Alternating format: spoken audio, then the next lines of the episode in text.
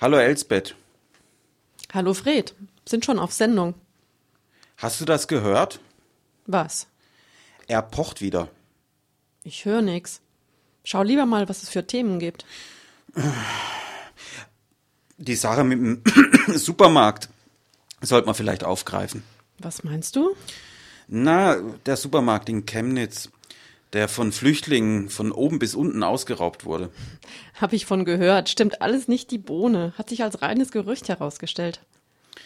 Ich bin ja auch für die Flüchtlinge, aber wenn wir über sowas nicht berichten, dann machen wir es nur noch schlimmer.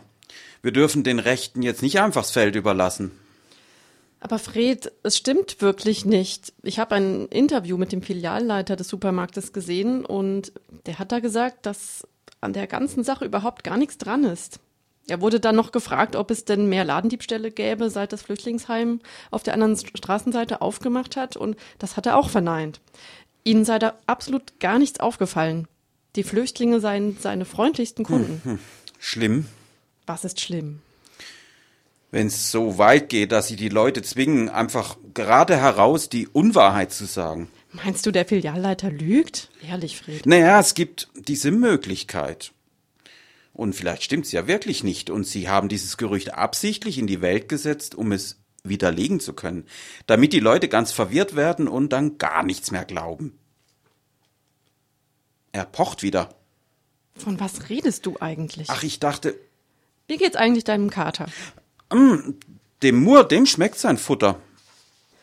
Hattest du nicht letzte Woche den Verdacht, die Mazedonier vom Flüchtlingsheim hätten Moore gefangen und gegessen? Moor- Der Moor war nur eine Nacht bei Vollmond weg. Es war alles halb so schlimm.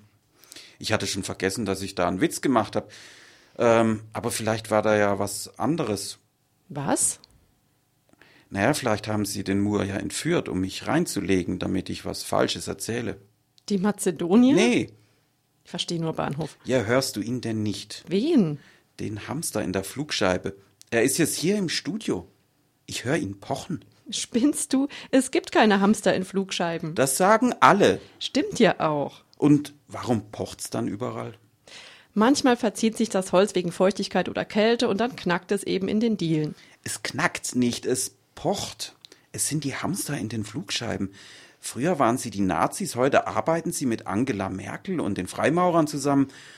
Und Emilia Galotti haben sie auch auf dem Gewissen. Jetzt halt mal die Luft an. Es gibt keine Hamster in unsichtbaren Flugscheiben. Gut, dass das Mikrofon ausgeschaltet ist, sonst ginge es sonst noch über den Sender, Fred. Und du sagst, es gibt keine unsichtbaren Flugscheiben. Ganz sicher nicht, Fred. Komm doch mal zum Verstand.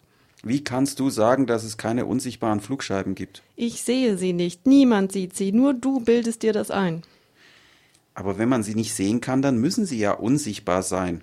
Da siehst du selbst, wie du die ganze Zeit nur wirres Zeug redest.